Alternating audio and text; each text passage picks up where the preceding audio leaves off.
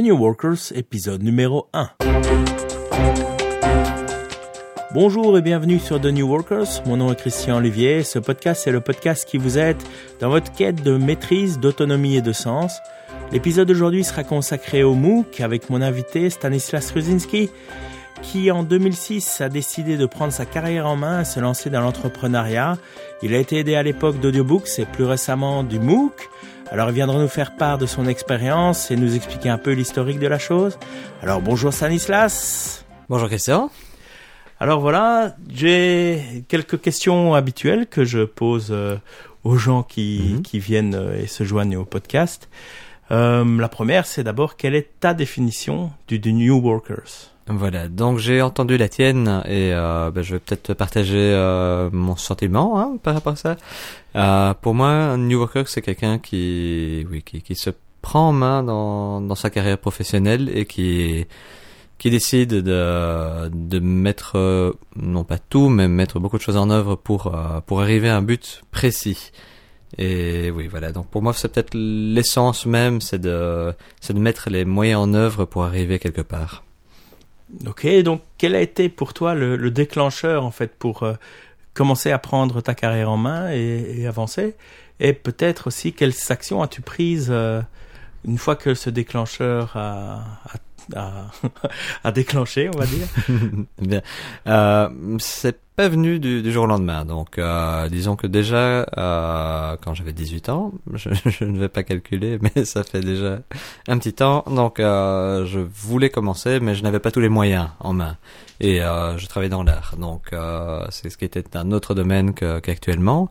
Et c'est, je pense, le plus grand pas que j'ai fait en 2005-2006.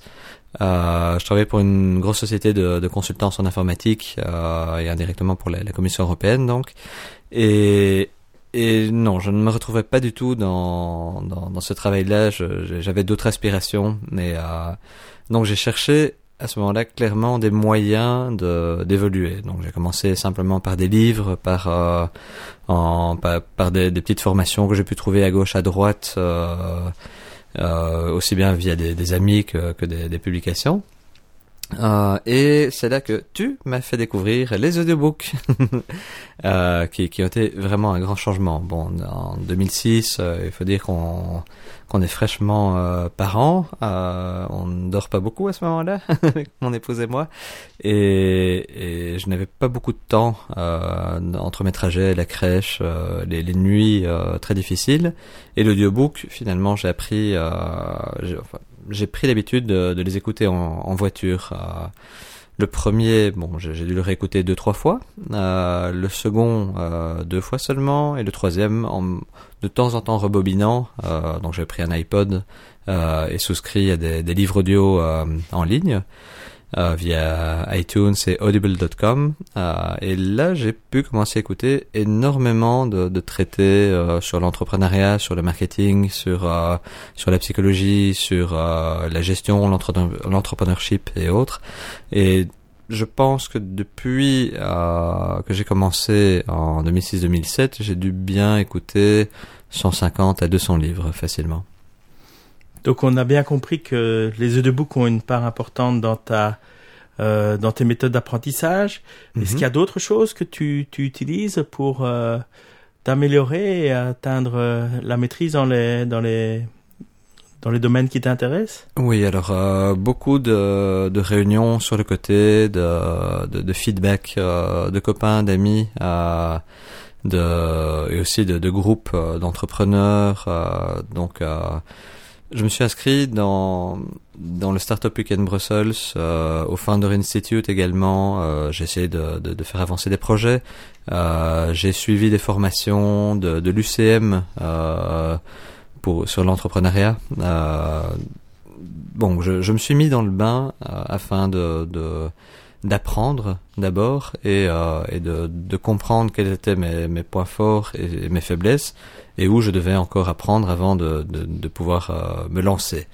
Parce que on apprend sur le tas, mais, mais il faut également avoir un minimum de préparation, je pense. euh. et, et plus récemment, alors, euh, c'est là que j'ai commencé à suivre les, les MOOC, euh, donc les typiquement via d'abord Udacity et puis Coursera. Ah, ok, mais alors, c'est quoi un MOOC?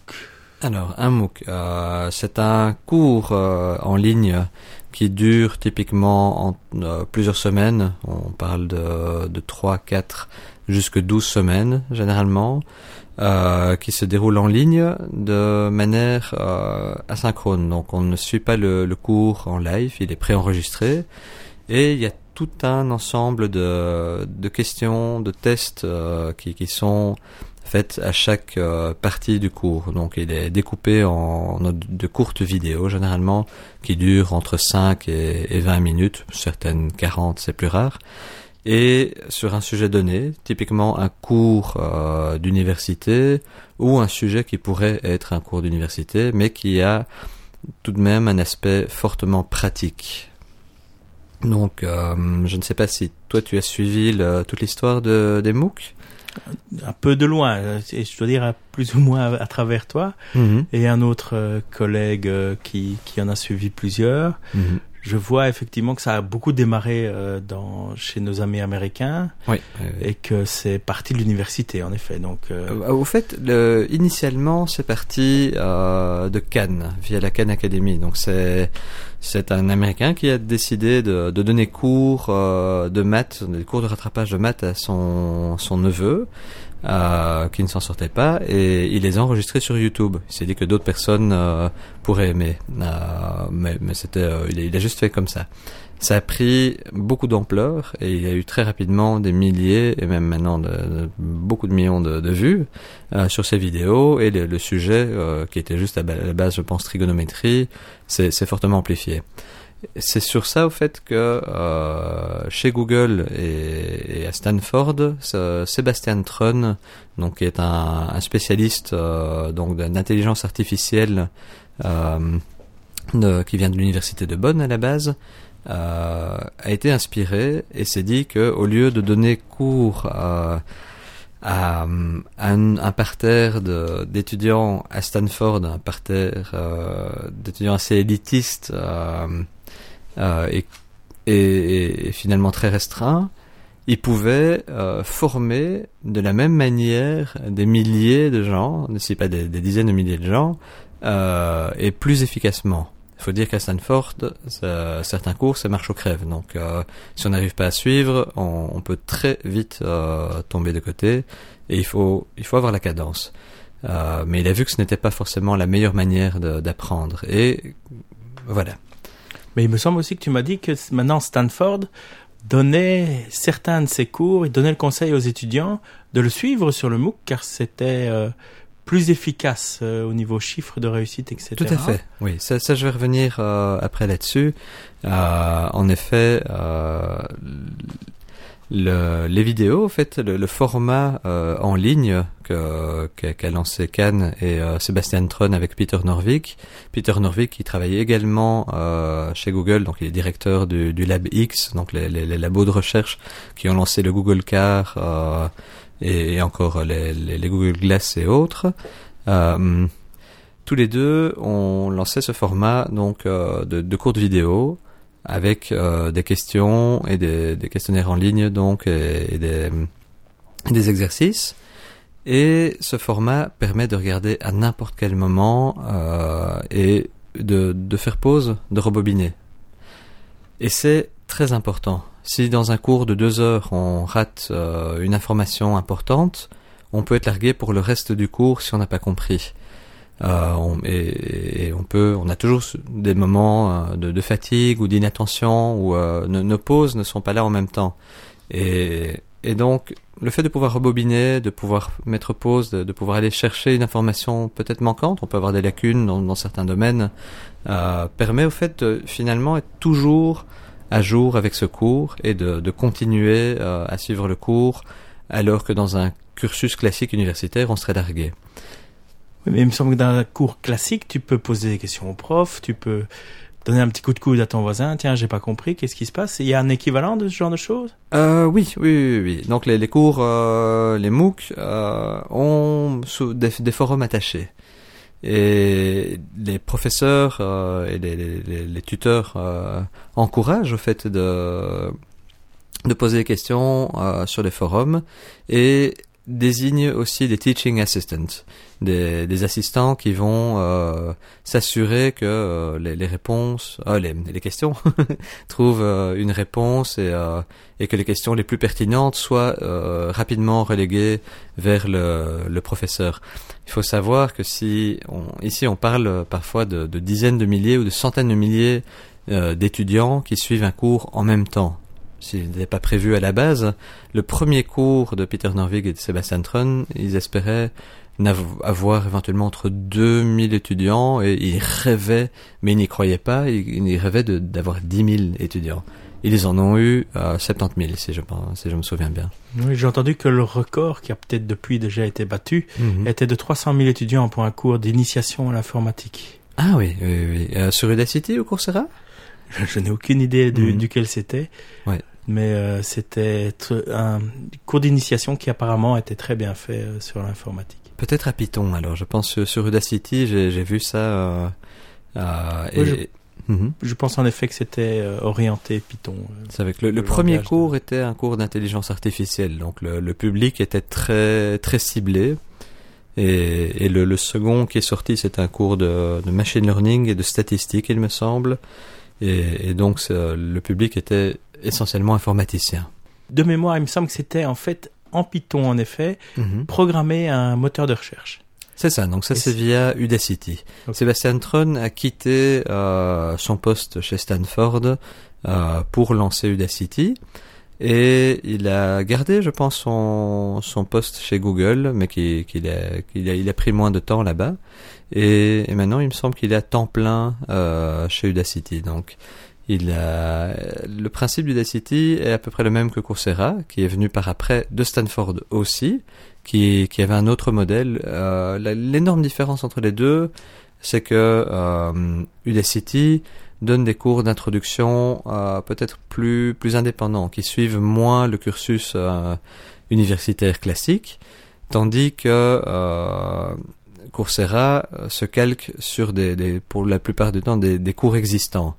Et également, euh, Coursera euh, a des deadlines. C'est très différent, ces deux méthodes d'apprentissage. Udacity n'en a pas, ce qui fait que on peut, ça peut vraiment s'adapter euh, à un horaire difficile ou à des périodes pendant lesquelles on ne peut pas apprendre.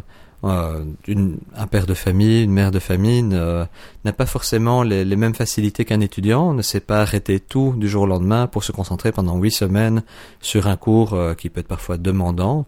Les cours, certains cours demandent seulement deux heures, euh, deux heures semaine, d'autres on tend vers les 20 heures pour les plus complexes. Et donc Udacity n'a pas cette contrainte horaire, avec comme contrepartie euh, la problématique de, de la motivation et c'est peut-être plus difficile de, de s'auto euh, s'auto-gérer, s'auto-motiver à, à, suivre un cours quand on n'a pas de, de, deadline. Coursera, au contraire, propose des, des quiz chaque semaine et des, des, des devoirs à remettre, euh, des, des, exercices euh, soit, soit informatiques, soit des rédactions. Et le mode de qualification euh, peut être soit de groupe, donc euh, on peut être coté par, euh, par d'autres personnes dans le cadre de ce cours, ou directement coté par le résultat euh, d'un programme ou d'une équation qu'on aura euh, mis en ligne. Ok, donc on a bien compris que c'est essentiellement euh, pour l'instant des universités, mais les mmh. universités, et typiquement les universités américaines, coûtent très cher. Donc ici, on parle de gratuit, si j'ai pas de bêtises, mais quel est le coût en fait? Est-ce qu'il y a un coût? Est-ce que ça reste entièrement gratuit?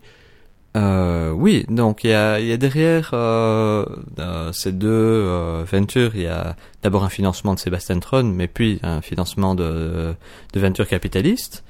Et, et, il retrouve maintenant petit à petit euh, un, un, business model assez intéressant. Donc on garde euh, l'aspect gratuit des cours qui étaient là euh, initialement. Donc l'idée était de, de, de donner la, la, formation au plus grand nombre. Le, le, finalement, la vocation même de l'université, d'être universelle. Mais maintenant, euh, il faut également pouvoir rentrer dans, dans, ses dépenses, avoir un, une base financière. Et euh, les cours peuvent être suivis généralement de manière libre, mais on peut également, et on reçoit un certificat en cas de, de succès, qui, qui, qui, varie en fonction du cours. Généralement, on parle de, de, de 70% pour avoir un certificat de succès. Euh, et on peut avoir un certificat euh, plus plus important, c'est-à-dire qu'il a une, une, une, valeur plus grande, et là il faut payer. Alors typiquement, on se retrouve entre 40 et 100 euros euh, pour euh, pour un cours, ce qui est tout à fait raisonnable pour un cours de Stanford. Je pense que c'est c'est très intéressant.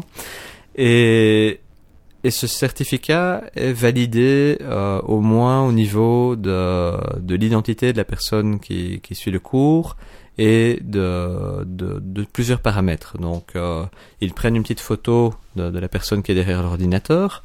Bon, rien n'empêche euh, de, faire venir euh, son copain, le frère, de tricher. On signe quand même un, code euh, d'honneur. On signe quand même un code d'honneur avant de, commencer le, cours. Bon, la tricherie est toujours faisable, mais elle, est rendue plus difficile par, ce système et le, certificat a tout de même une, une grande valeur. Donc. Donc le payant, il y a ton nom dessus, ce qui permet de dire oui, c'est bien moi qui l'ai suivi. -hmm. Le gratuit, c'est un peu moins personnalisé. Donc c'est un peu moins, c'est ça, oui, oui. On peut toujours le mettre euh, sur un CV, sur LinkedIn euh, ou autre mais le certificat en tant que tel a déjà une valeur un peu plus plus poussée, oui. Donc ça c'est le coût monétaire, mais est-ce qu'il y a d'autres coûts euh... Euh, oui, oui, oui. Le, donc pour eux, euh, ça, on a fait le tour de la question. Pour nous, il y a évidemment l'investissement personnel euh, à faire. Donc euh, ça dépend. Donc euh, bon, premier en temps. Comme j'ai dit, on peut avoir des cours qui ne demandent que deux à trois heures semaine un que j'ai laissé tomber par exemple, qui était un des cours les plus avancés de Stanford, euh, en, donc c'est Probabilistical Graphical Models, donc des, des modèles graphiques de euh, probabilité, et c'était très avancé. Et euh, ça me demandait certainement 20 heures semaine, que, que je n'ai pas eu. À un moment, j'ai arrêté à cause de ça.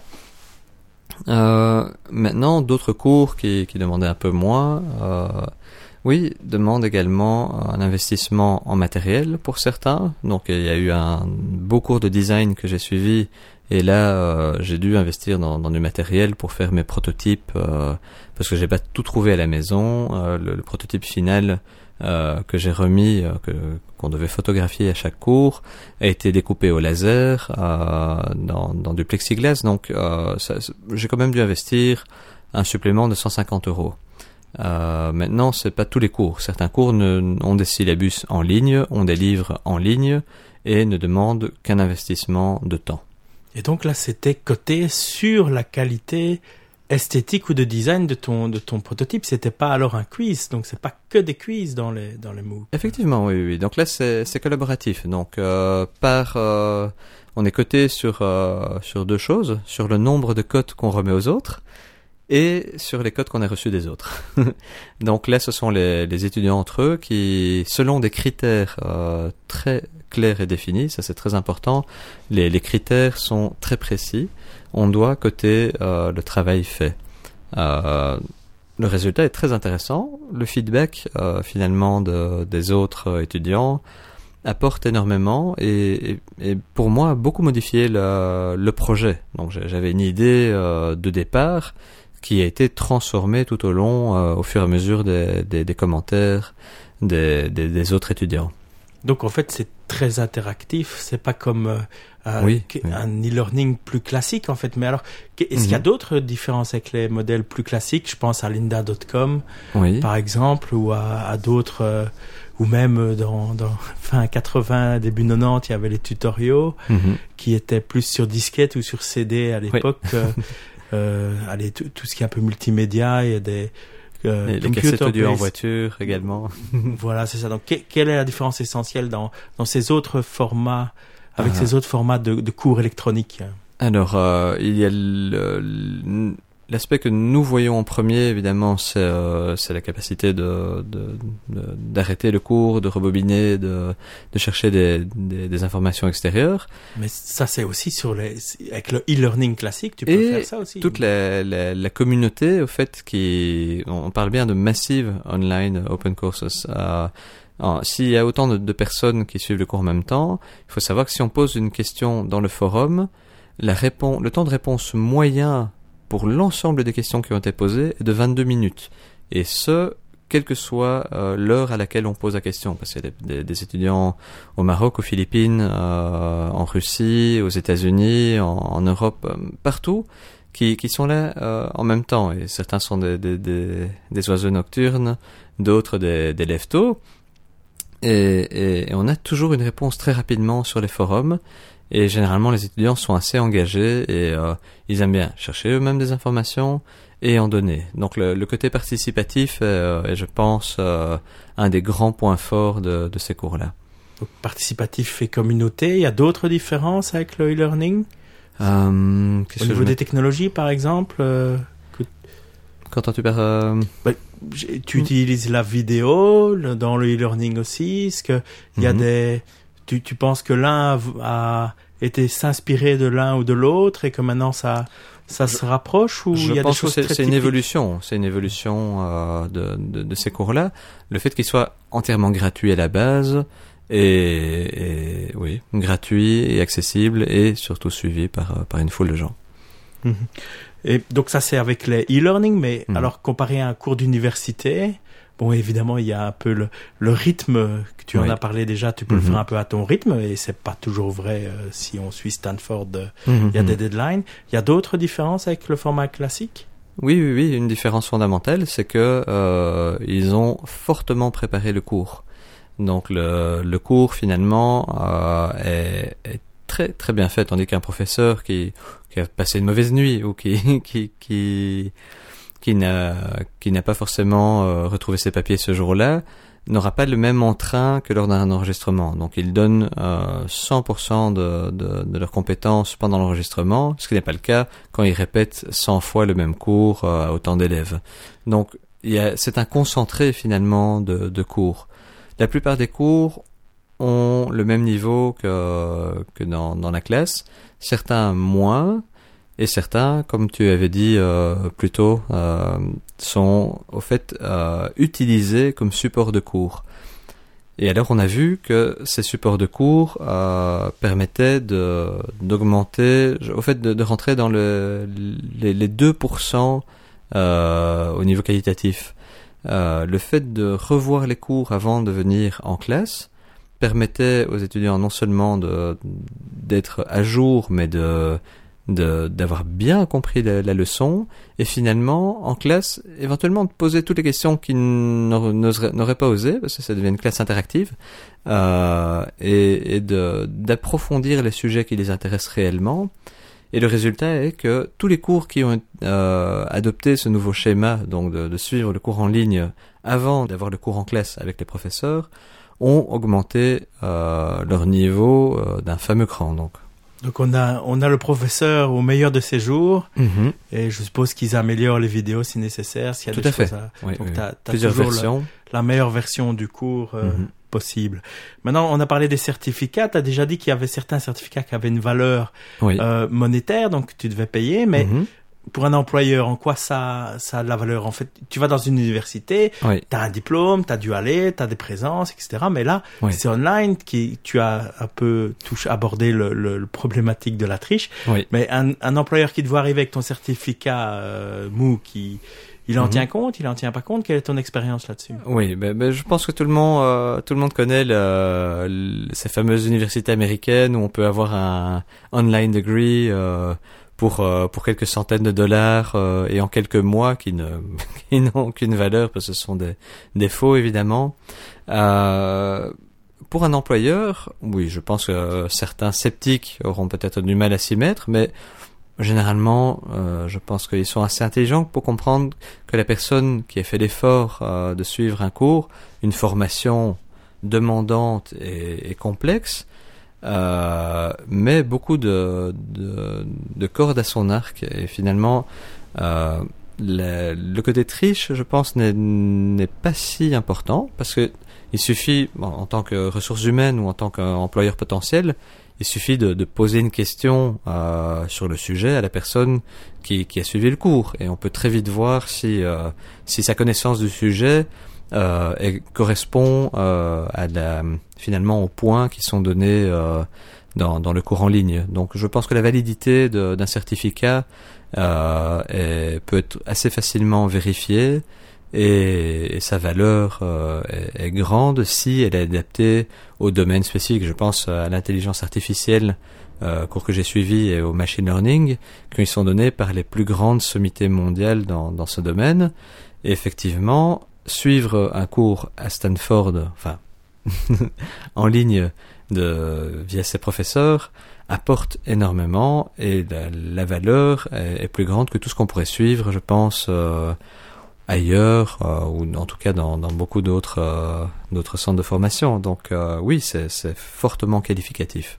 Mhm. J'avais regardé une vidéo d'un universitaire canadien en français qui parlait aussi d'un étudiant africain qui lui, euh, n'ayant pas accès à, parfois à des bonnes universités, -hmm. avait suivi un MOOC et avait eu le boulot parce qu'il avait le certificat par rapport à d'autres étudiants Tout à fait. Qui, qui, qui avaient eu des, des, bonnes formations aussi. Donc en, en effet, c'était intéressant aussi de voir le, le côté accessible, c'est mm -hmm. même en Belgique, on va pas aussi facilement que ça à Stanford. Par contre, là, on a accès aux cours. Mais alors, c'est allez, les MOOC, c'est quand même euh, de la technologie, c'est sur Internet, etc. Est-ce que c'est vraiment que pour les, les ITers ou les, les geeks, comme on les appelle mm -hmm. Ou est-ce que c'est, tu, tu, tu, imagines euh, conseiller ça à des personnes un peu moins euh, tech-savvy euh, maintenant, c'était vrai au début. Donc au début, effectivement, c'était euh, des mathématiques et l'informatique.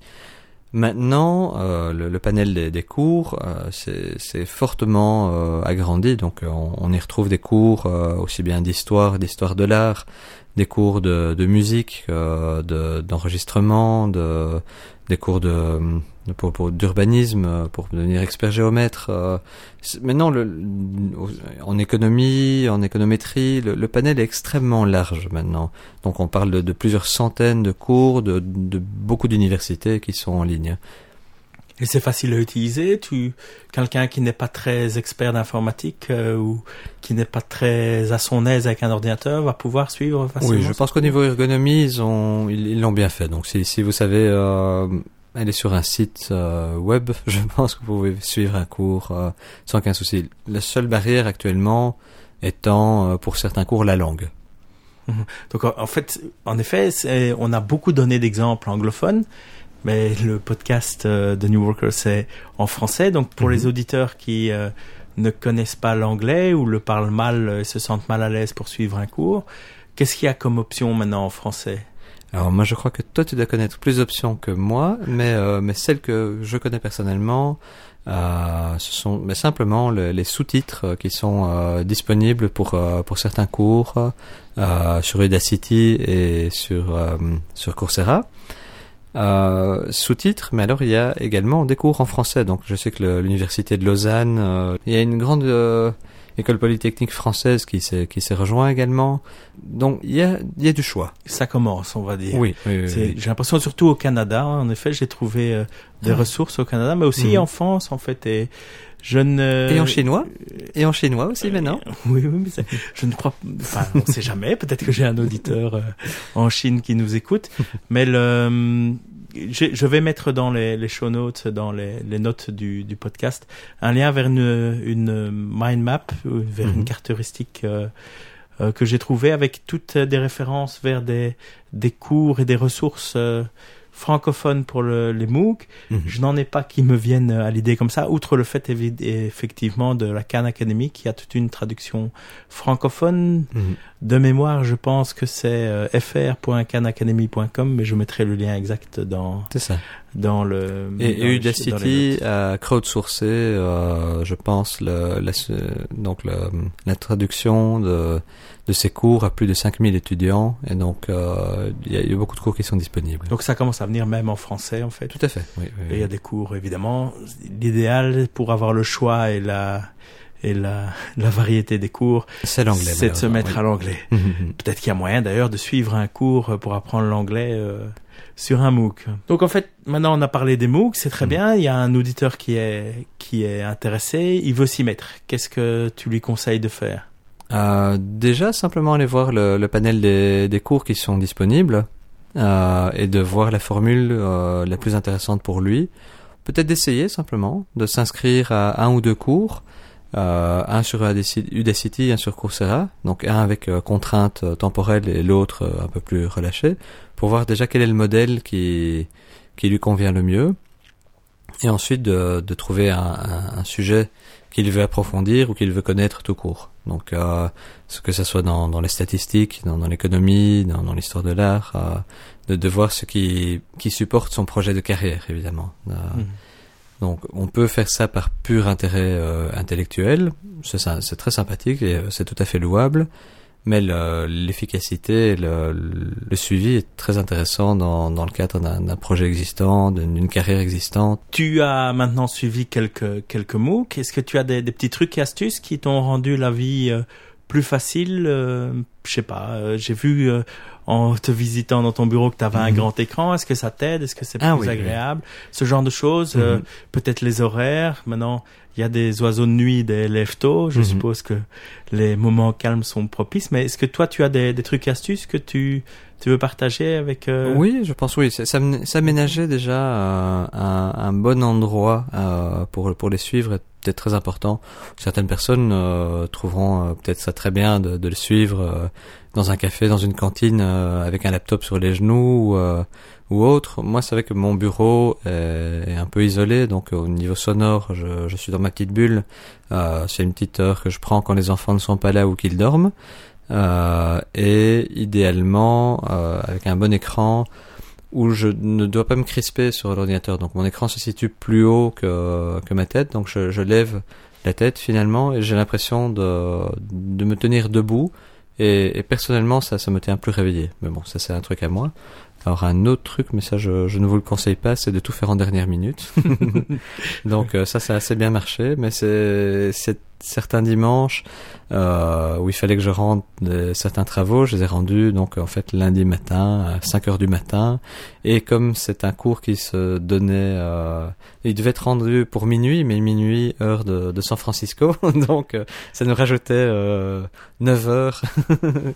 donc c'est bon, c'est mais moi ça m'a permis de, de de courir rapidement. De temps en temps ça m'a joué des mauvaises surprises, mais j'ai quand même pu avoir euh, 97% à ce cours-là. Ah ben, félicitations. eh ben, Stan, un grand merci d'avoir euh, participé, d'être venu un peu expliquer ton expérience. On va, je vais, j'ai une ou deux petites euh, dernières questions. La Mhm. première, c'est est-ce que maintenant tu as trouvé tes marques et ton un sens à ta carrière et est-ce que tu tu, tu te Oui. vois évoluer dans la bonne direction? Oui, tout à fait. Oui, oui, oui. Ça a pris le temps et euh, et maintenant pour la première fois depuis euh, 10 ans, je peux dire que j'ai un un client euh, et des activités avec ma clientèle qui me satisfaisent parfaitement ou euh, d'un point de vue intellectuel euh, je fais quelque chose de très intéressant et et où l'autonomie et la prise en main euh, est celle d'un véritable indépendant donc euh, on me donne uniquement euh, la contrainte du résultat et tout le reste m'appartient Ok. Maintenant, si un auditeur veut un peu euh, prendre de tes nouvelles ou te suivre, est-ce qu'il y a un moyen qu'il peut utiliser euh, online euh, sur Twitter, par oui, exemple, facilement. pour te hein. suivre? Euh, bah, le, le plus simple, c'est via Twitter. Mon nick, c'est Ruzinski, donc c'est R-U-S-I-N-S-K-Y. Ruzinski, arrobas, donc avant, et, euh, et on me trouve assez facilement. Et Eh bien voici qui clôture notre épisode sur les MOOC. J'en profite pour remercier encore vivement Stanislas Ruzinski d'être venu nous expliquer ce qu'est le MOOC et comment ceux-ci l'ont aidé dans sa carrière. Et je vous invite, chers auditeurs, à aller vous abonner au podcast de New Workers sur iTunes ou tout autre outil de podcasting que vous utilisez. Et vous donne rendez-vous au prochain épisode. Un grand merci.